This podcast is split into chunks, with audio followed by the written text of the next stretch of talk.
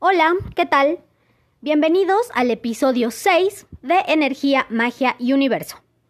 Mi nombre es Victoria y en este podcast encontrarás información sobre todo aquello que puede ayudarte a hacer más entendible y divertida tu experiencia de vida. Estoy muy contenta de estar una semana más con ustedes.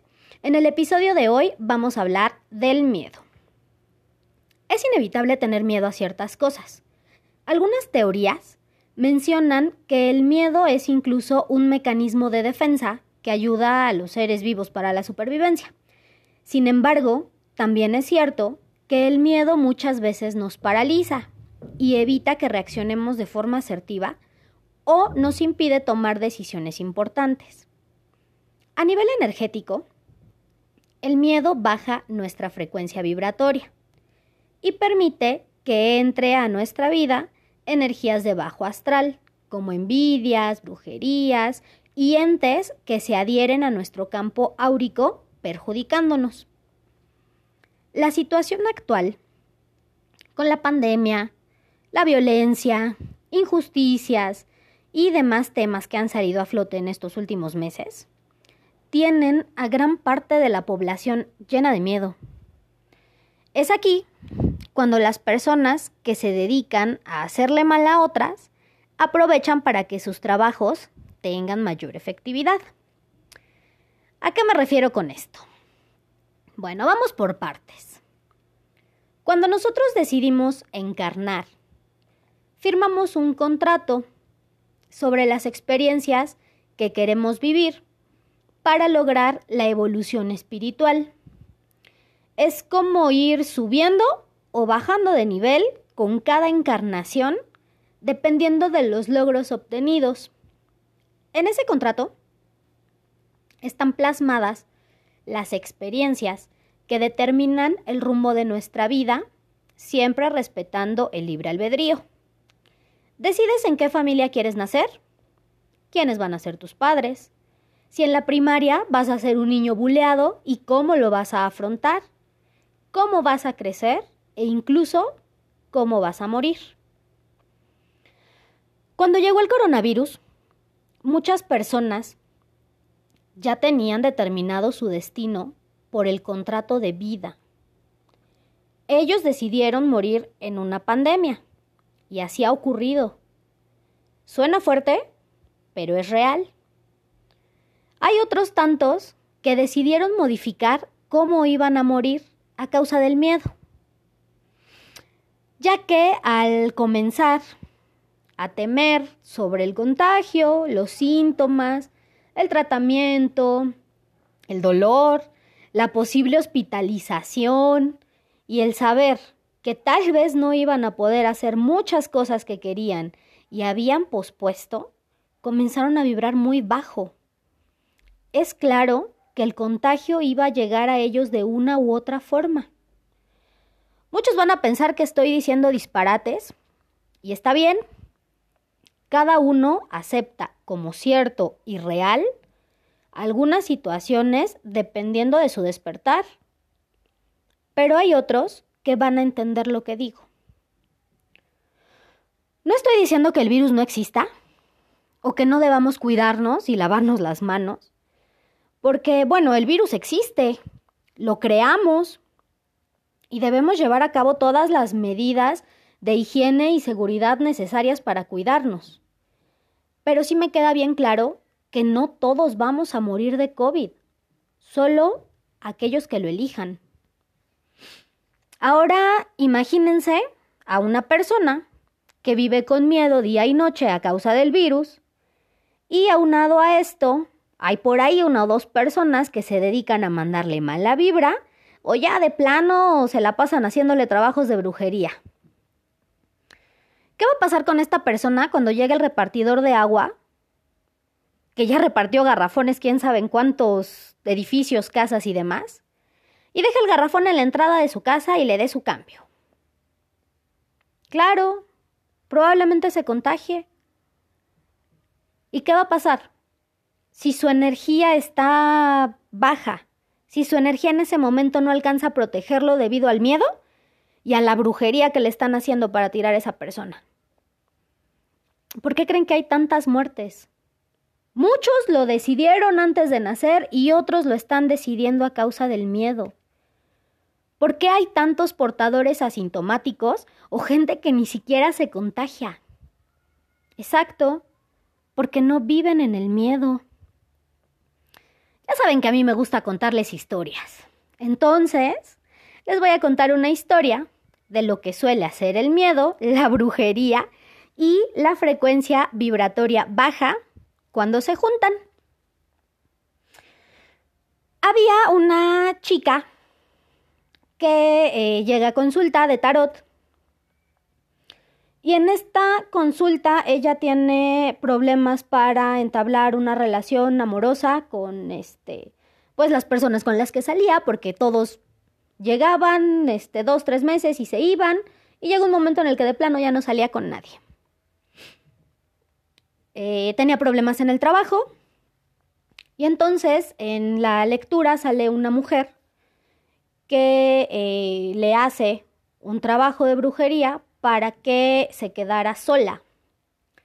Esta mujer era su ex suegra, que al hacer el trabajo de brujería, la muy inteligente, en lugar de pedir que solo la separaran de su hijo, pues se le ocurre pedir que la separen de todos los hombres, entonces pues ahí había este ya descifrado el motivo de por qué sus relaciones no prosperaban.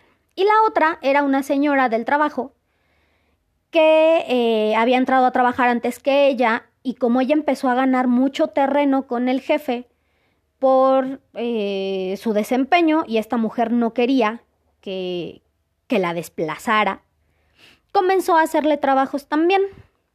Ahora esta chica que llega a consulta, pues es una persona que eh, no está como muy conectada con su energía, eh, no tiene como alguna práctica espiritual. Ella comenta que pues en las noches a lo mejor se persina y rezará un Padre Nuestro y hasta ahí.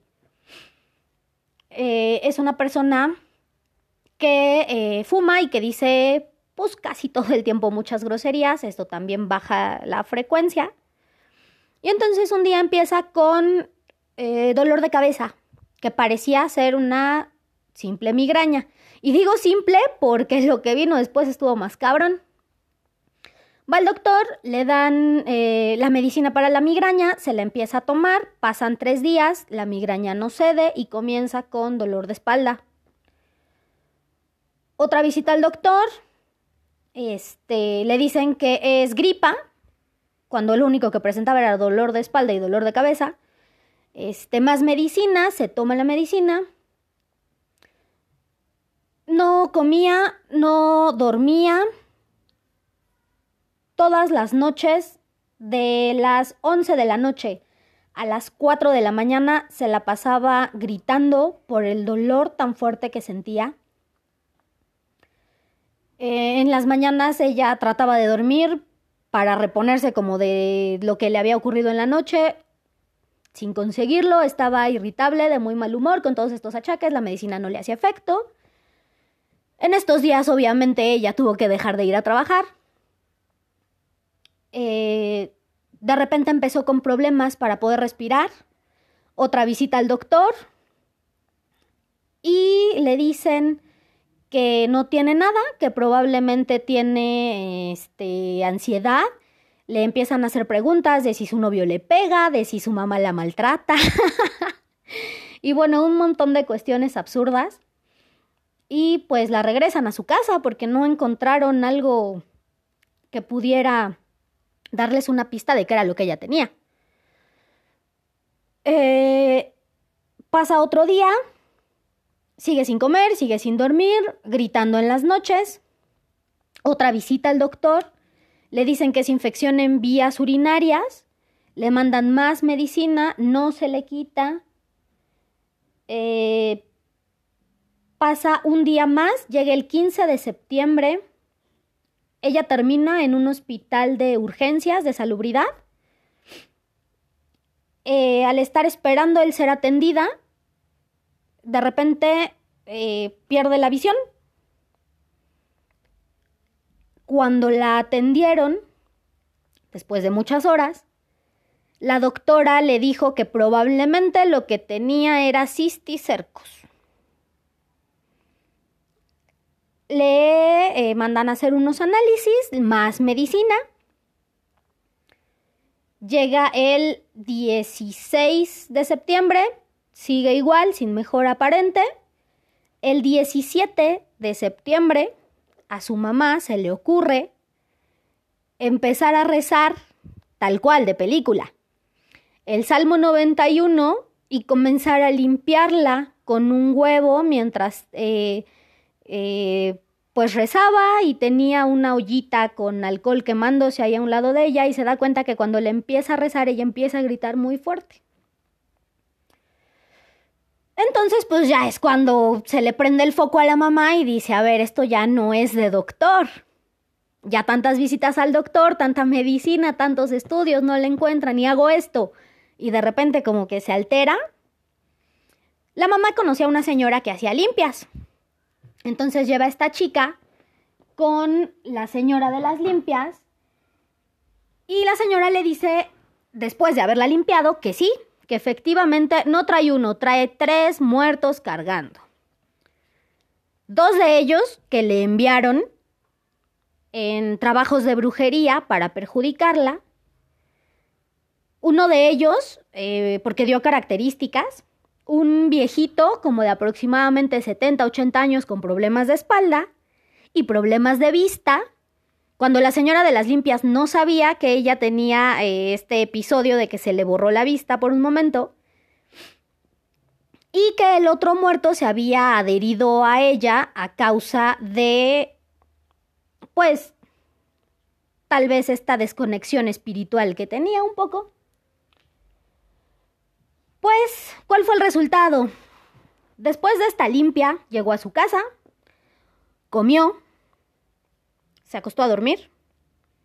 Ya no se paró gritando en la noche. No fue la única limpia que le dieron. Le dieron tres limpias, pero con esas tres limpias tuvo para levantarse. Si hubiera sido una cuestión meramente física, ni las limpias la hubieran levantado.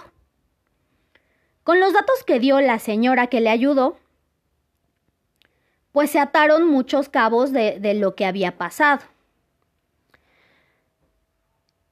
ella empezó a tener miedo de lo que le podía pasar con lo que se le dijo en la sesión de tarot. Por eso es importante que aprendan a manejar el miedo.